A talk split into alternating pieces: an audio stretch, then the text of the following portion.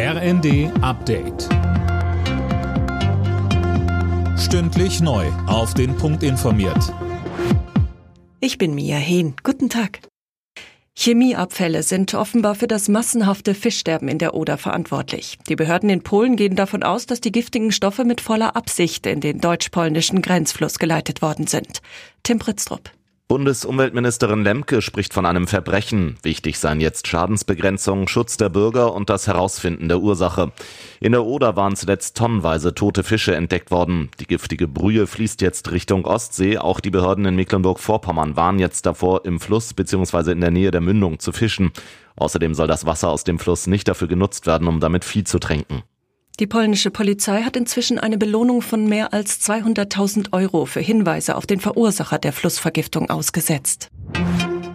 Bei der Durchsuchung des Anwesens von Ex-US-Präsident Trump hat das FBI geheime Dokumente beschlagnahmt.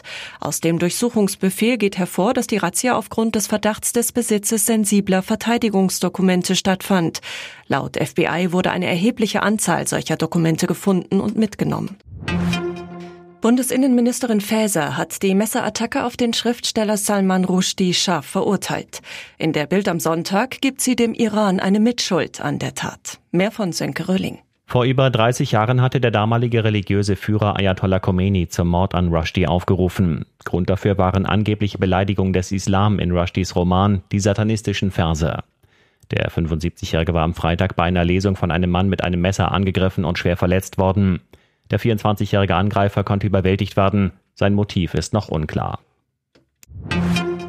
Grünes Licht für das Klimapaket von US-Präsident Biden im Kongress. Nach dem Senat stimmte auch das Repräsentantenhaus in Washington für das Gesetz. Es sieht unter anderem rund 370 Milliarden Dollar für Energiesicherheit und Klimaschutz vor. Alle Nachrichten auf rnd.de